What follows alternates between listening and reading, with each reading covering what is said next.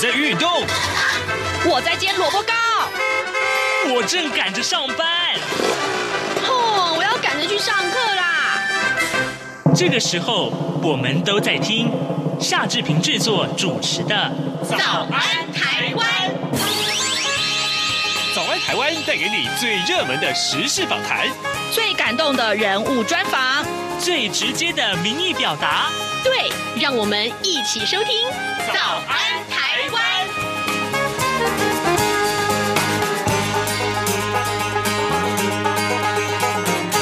早安台湾，我是夏志平。今天是二零二一年的六月十七号，星期四。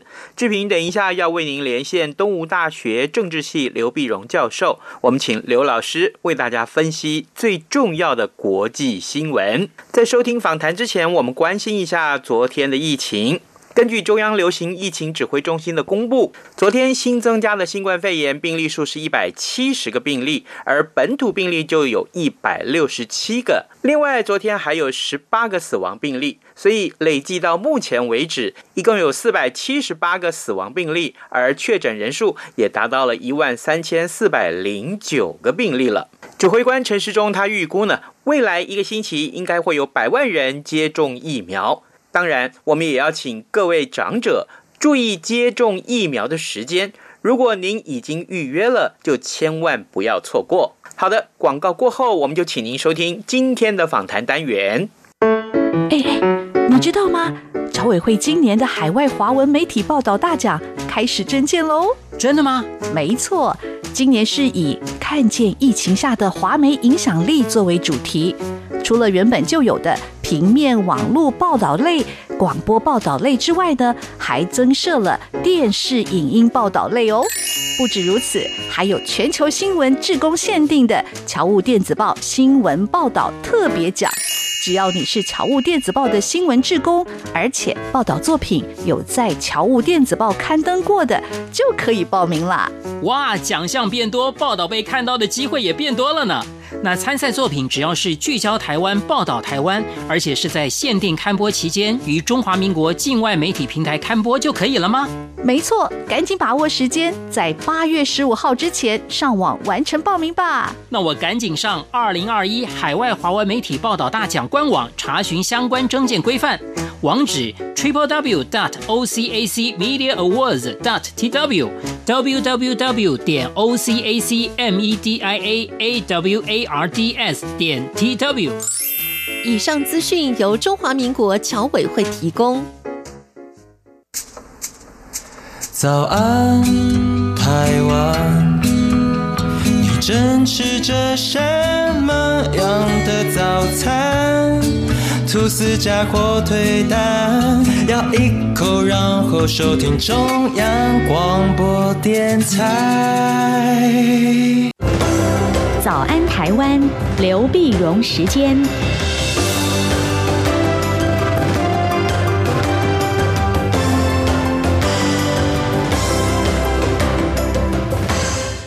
这里是中央广播电台台湾之音，您所收听的节目是《早安台湾》，我是夏志平。今天是星期四，礼拜四，我们进行刘碧荣时间这个单元。此刻呢，我们要为您连线东吴大学政治系刘碧荣教授，我们请刘老师为我们来解说，在疫情之下呢，这个礼拜最重要的国际外电了。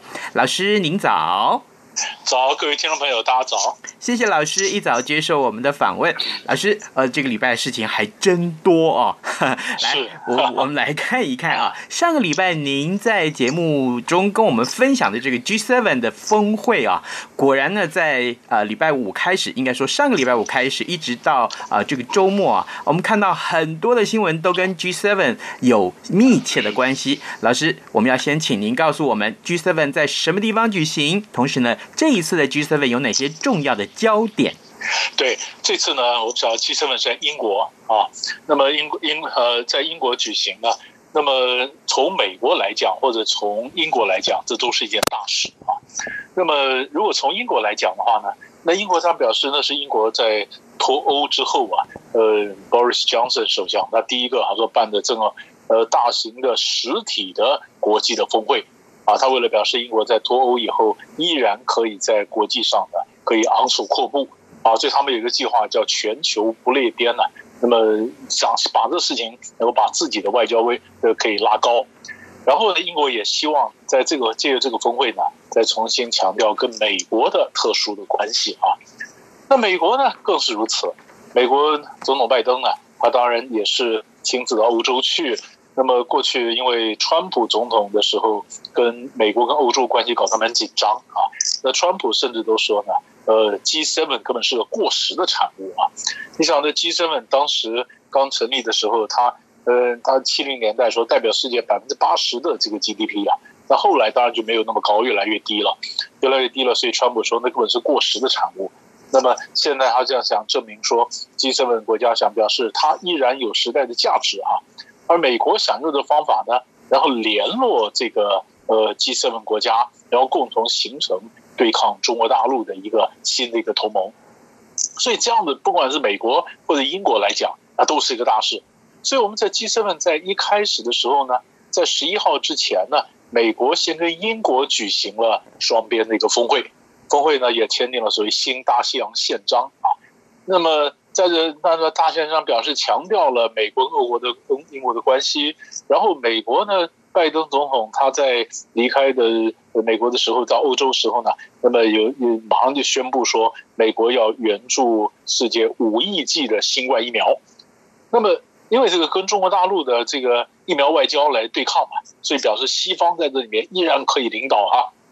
然后跟英国达成的协议包括说要成立了要成立这个呃全球的疫情雷达，那么强的监控这个疫情，那么任何疫情将来就要流行在一百天之内呢，他就提供能够提供各种安全、有效、可负担的疫苗，然后呢治一些治疗的方法、诊断的方法啊，然后呢在谈的时候呢，双方也强调说，呃，在 G7 后来到 G7 开会，G7 也都。买单也都接受美国的想法，就是要联合起来，呃，不管是从人权啦，到新疆的强迫劳劳工啦，到香港啦，到台海啦，到南海啦，那么都啊对中国大陆的这个扩张呢表示关切，然后也强调要继续推动这调查新冠疫苗的一个起源啊，而且他们还。同时要推动新的这个基全球的基础建设，然后来对抗中国大陆的一带一路，就是表示我更强调环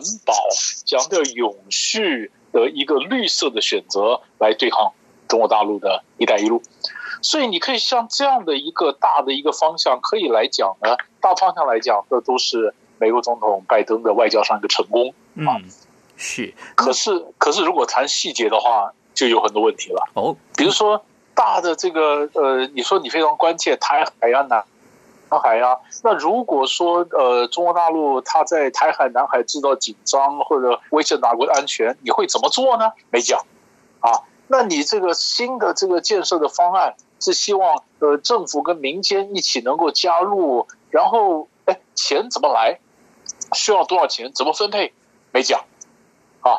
那就是在细节方面来讲呢，甚至比如说，到底说呃，美国拉的欧洲，那到底大家应该是对抗中国呢，还是对抗俄国呢？那欧洲各国家像德国啦、意大利，对中国大陆的经济的依赖也蛮高，所以也不希望说非常明白的直接点名中国大陆的呃一个什么什么问题。所以在呃面对中对俄的问题上面，他们也有一点不是完全的同步。可是就大的氛围来讲的话，那是美国的一个成功。是啊，那也有人讲说，从大的氛围来讲，他不管不管他推出来的基础建设或什么，都是非常带有价值观的。比如说永续啦、环保啦、劳工啦啊，这个原则不全是经济的考量。这代表世界慢慢的有这种两两个集团两极化的一个发展的一个方向。所以这个大的趋势也值得我们去关注。是老师，您刚刚提到有关于台海的这个呃问题啊，那当然这一次我们看到很多国内的媒体对于 G7 的一些呃重要的呃内容啊，提到的就是这个部分。呃，好像对于台湾问题特别把把这个宣誓也放进去，但是呃，诚如老师刚刚所讲的，呃，真正的做法却没有言明。但这算不算是一种突破呢？对，就台湾来讲的话，当然我们我们关心的就跟我们直接相关，就是台海的安全嘛。台湾安全，那么呃，你说你你如果说他对于中对新疆啊，对香港那也关切，但台海跟我们更是直接相关的。所以这个是第一次，他这样子从 G7 从全球的大格局能够缩小到台海那个小的议题，那对我们来讲，当然感到呃，我们也觉得哎，这是这是一个突破啊。但是但是真的要怎么做？所以现在其实我们都在看呢。呃，你说你说到底是一旦发生了台海有什么问题，日本会怎么做？呃，美国会怎么做？呃，其实现在都还是某种程度的一个战略的含糊啊。嗯，就是就是因为你讲我怎么做，到时候你一定要做到啊。那有的时候你讲到说我很关切，那至于会怎么做呢？让大家可以有一点猜的空间。那对。对中国大陆也讲，对西方、对美日等国来讲，都也有一点回旋的空间。啊，我觉得就外交上的一个操作的弹性，但是起码他表示很重视台海这点。对我们来讲当然是有帮助的。是我我们从另外一个层面来看啊，呃，之前呢，嗯，拜登刚刚就任的时候，我们会说，呃，其实他一切都还在布局当中，没有把所有对中国的这个呃，不管是前置也好，或是所有的战略也好，通通把它理清。那如今啊，这是呃拜登上任之后的第一次呃出外交出击，那我们可不可以说，他算是把这个？战略或这个呃整个调性给拿捏清楚了，对这个调性我们就看得很清楚了，很清楚了。现在就是呃，他们事实上在过去有很多不同的场合，那么拜登也好，布林肯也好，也都强调说，哎，那么中国大陆是一个全方位的一个竞争的对手啊。所以你可以看到，你看从疫苗到这个基础建设啊，到新疆，到香港，到人权啊，到供应链。啊，那每一个问题都是他们所关心的，而每个问题其实都跟中国大陆的。呃，造成新的威胁是有关的。是，嗯哼，各位听众，今天早上志平为您连线访问的是东吴大学政治系刘必荣教授。我们请刘老师首先在节目中先跟大家关心啊，有关于 G7 峰会的一些相关细节。当然，接下来这个议题啊，呃，多少也跟美国未来的的全球政策是有关啊。呃，就是在 G7 之后，嗯，拜登也跟呃俄罗斯的普丁两个人呢碰面了。当然，呃，并不是在俄国碰面，也不是在美国碰面啊，呃，正好也跟接下来我们要谈的北约峰会有一点点关系。老师，这两件事情我们怎么去看待它？对，那其实呢，完了以后呢，其实这一连串的活动啊，嗯、呃，就是美国刻意把它变成外交上这个大戏啊。嗯，你说，呃，完了以后，当然就谈到了，就到了布鲁塞尔，布鲁塞尔跟北约在谈，所以你看，美国几乎就是西方先整队。啊，川普的时候呢，整个队伍是混乱的。西方先整队，整队完了以后呢，才能跟俄罗斯去谈。那个谈那整队呢，谈了，那当然，当然这里面这里面谈到这个呃，你跟跟俄跟俄国要谈到，当然是俄国的各种呃为造成的威胁啦，各种各种新的这种攻击啦，人那么呃以及以及这个安全的问题。这个 NATO 基本上谈几个，第一个呢，这个呢达成一个协议，就是后来发表联合声明。很有意思，讲到俄国是威胁，中国是挑战。哎，啊，哎，这里面有有差别，因为欧洲国家它在俄国的地缘位置的关系，它跟俄国比较近的，它马上如果尤其北约这些国家很多是前东欧的国家，那俄国如果真的是发动侵略，那直接直接造成冲击就是这些嗯东欧的，就是北约最前线的这国家，所以他们非常关切，所以他们讲说俄国的问题远比中国问题来的严重。那美国当然觉得中国问题严重啊，所以后来你可以看到文字上，呃，看起来西方的整对了，呃，但是有一点差别是，俄国是威胁，中国是挑战，嗯啊，然后然后第二呢，那么这次也谈到网络攻击，因为网攻啊，那么那么这次。这次这个呃，俄俄国俄国的各种，不管是俄国或者骇客的攻击，或者讲所谓操俄国口音的这个骇客，到底跟俄国普京有没有直接关系？嗯哼。但是这个网络攻击，哎，现在在北约说有可能被视为是武装攻击，因为你晓得北大西洋军人民公约组织呢，它是个军事同盟。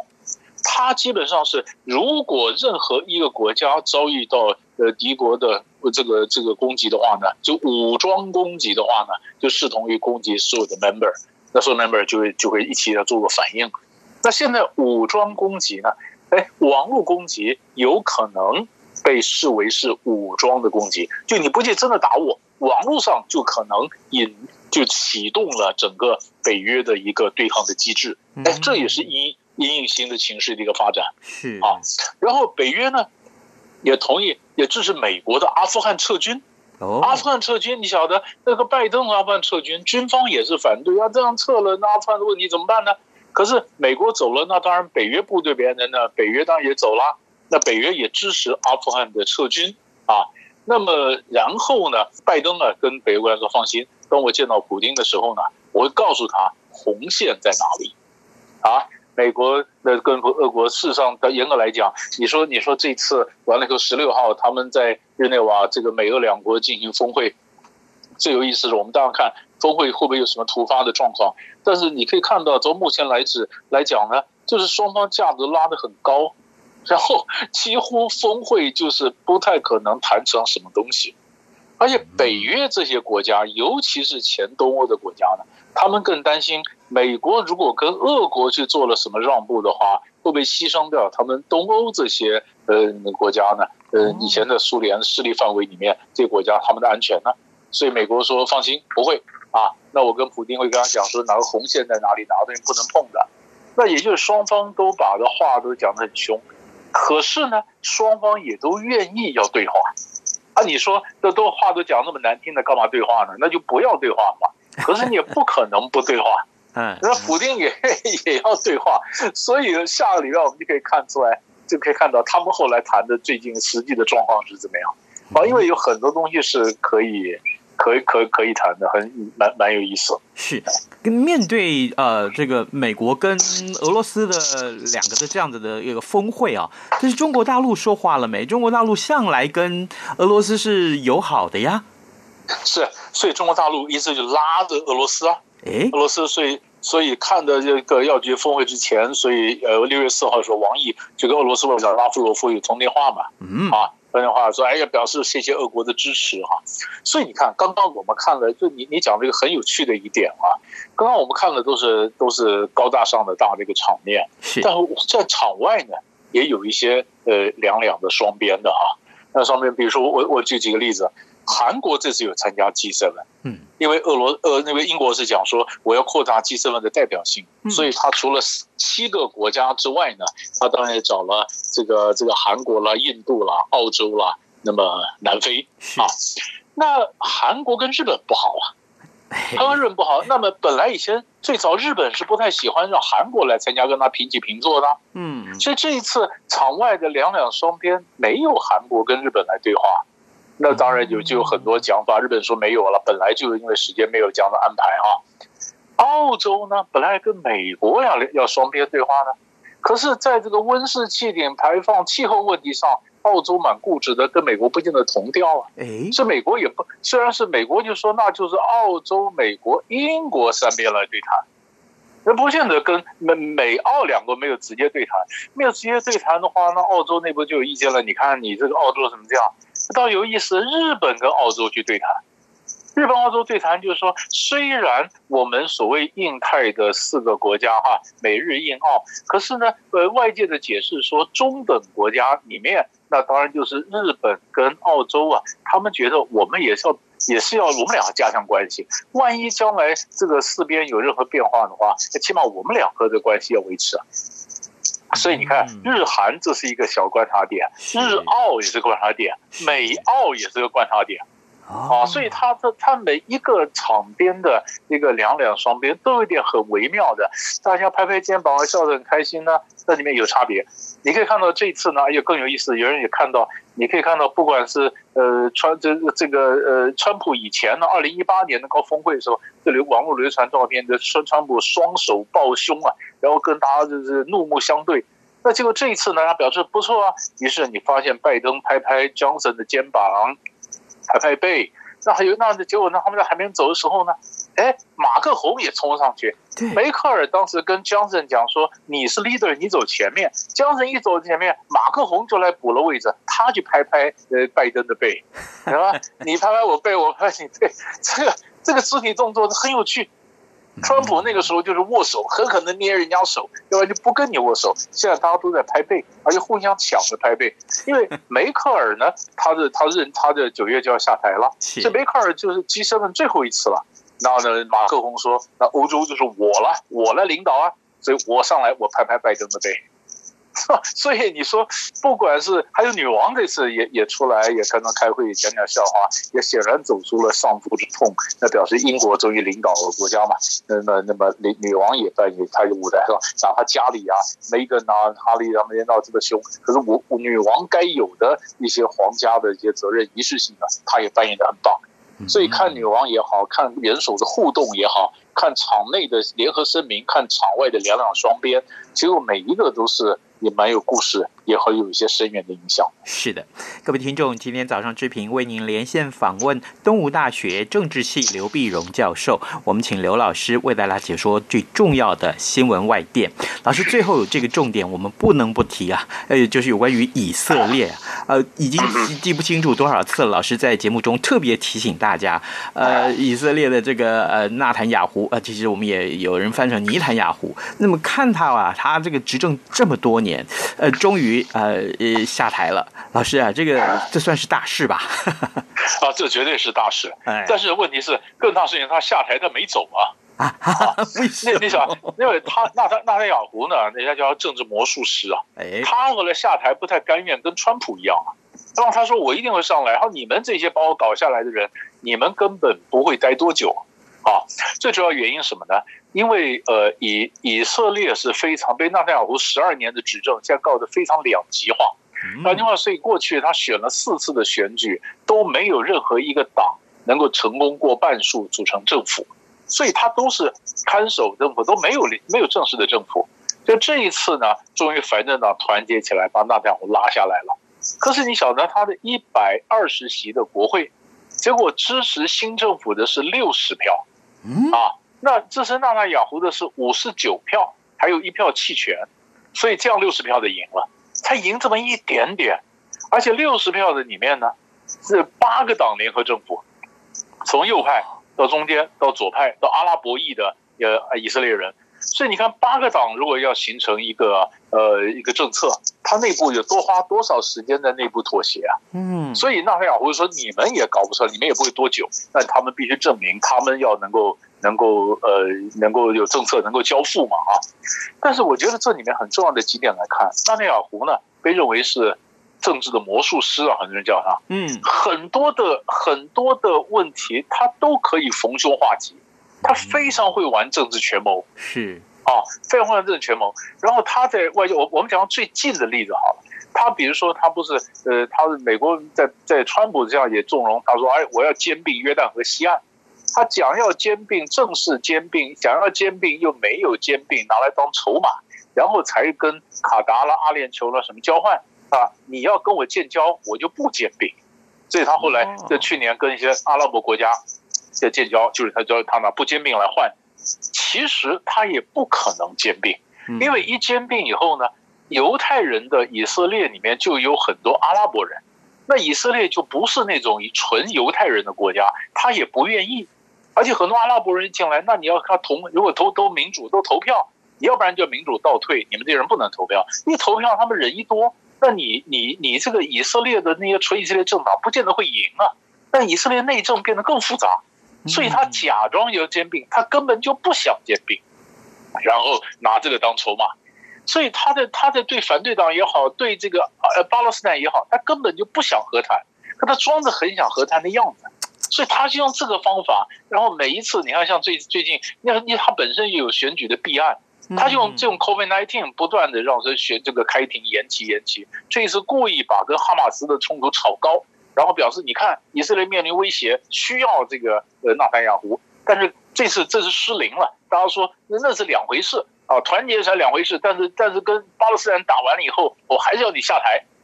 就还是下台了，下台，但是他说他头还是抬得高高的，啊我就看着你们什么时候垮台。所以这个这个是太太有趣，太会搞权谋的一个人了。这样就看了到底谁撑的比较久了，嗯，对吧？就是如果如果说如果真的不行的话，两三下这个八个党的政府一两三下要崩了，也垮了，后面呃，纳塔尔胡又得意了。所以我说他下台，但是他没有走，就是这个原因。嗯，也就是说啊，呃，虽然呃，刚刚老师您所说的这个投票，呃，算是反对党赢了，但事实上，纳坦雅胡在这个整个国会里面的影响力还是很大呀，他的党派是仍然如此。对，一点不错。而且他刚刚我讲纳坦雅胡那一半，反对党这边也有趣啊。他八个党里面，其实现在当总席的巴奈特，巴奈特是八个里面的小党啊。嗯，他是右派，他以前是纳坦雅胡的小弟啊，对，是纳坦雅胡的纳坦雅胡的阁员啊，或者属下。他只有只有七八席，七席还是八席的在国会里面，是中间派那个这个这个拉皮德他们的票比较多。可是呢，他们需要这个小党呢从右派过来来壮声势，来做造王者。所以巴奈特就讲说：“你要我来造王可以，条件就是我们席次虽然没很多，但是你需要我才会成功，所以我要当总理。”所以他是当总理当到二零二三，然后才换另外一个当总理做到任满。所以他一个小党把握时机，还能够谈出来，呃，他当总理，这纳坦雅胡就就就就骂他，说你根本就是个政治骗子啊，是吧？那现在就变成，如果巴奈特是个政治骗子，那纳塔雅胡是个政治魔术师，那魔术师对骗子，那以色列政局 就好有意思。可你反过来讲，以色列 他的政局那么乱，可是他在抗疫方面做得非常好啊。嗯，他还他都是人家讲纳塔雅胡也会玩。大笔的钱去买了疫苗，然后他就谈成了。诶，他抗疫做得很好啊，啊，他的打仗可以打赢啊，他的科技发展也很先进。阿拉伯国家跟他来往，主要原因也是看经济，看他的科技啊。所以这个国家就算政治不安，他们还是可以很多东西非常上轨道的。所以这是以色列人或犹太人了不起的地方。嗯，好的，各位听众，今天早上之平为您连线访问的是东吴大学政治系刘碧荣教授。我们请刘老师为我们分析啊，呃，在过去这几天以来最受国际瞩目的新闻大事，其中呢包括了 G7，包括了北约的峰会，包括了美俄的峰会，以及以色列政局的变天。我们也非常谢谢老师跟我们的连线，老师谢谢您，谢谢谢谢。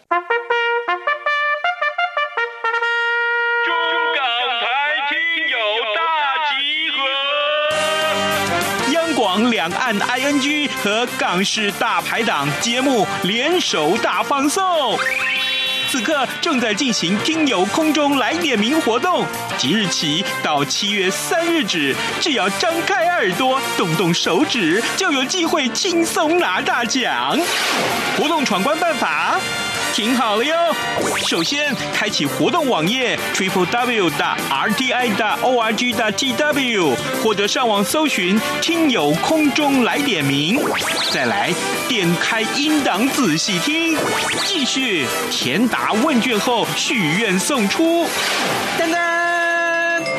最后没事不要外出，乖乖在家等待中奖通知。这回我们准备了实用的精美奖品给您，包括旗舰品牌耳机、光触媒空气净化器、阿里山冠军咖啡耳挂包、台湾复古 T 恤与台湾设计师独创口罩组，一共二十一个奖项。七月十六号，两岸 ING 节目将抽出奖项得主，并同步在央广脸书及官网公布。活动自即日起到七月三号，每个人的活动参与次数不限，但中奖机会仅限一次。最后的最后，别忘了乖乖在家等待咱们的中奖通知哟！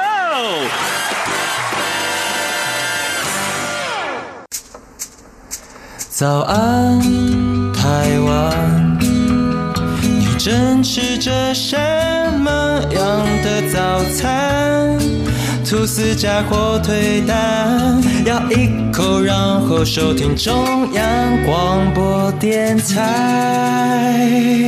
各位听众，以上就是今天的早安台湾。再一次提醒您，因为居家工作的关系，我们的访谈录音效果可能会打一点折扣，就要请您多多包涵。今天的节目就进行到这边，我们明天再见喽。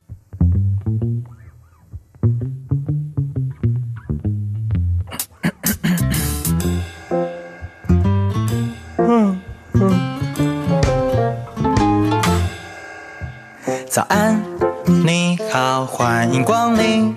今天吃汉堡或三明治，加杯饮料只要一个硬币。让你的。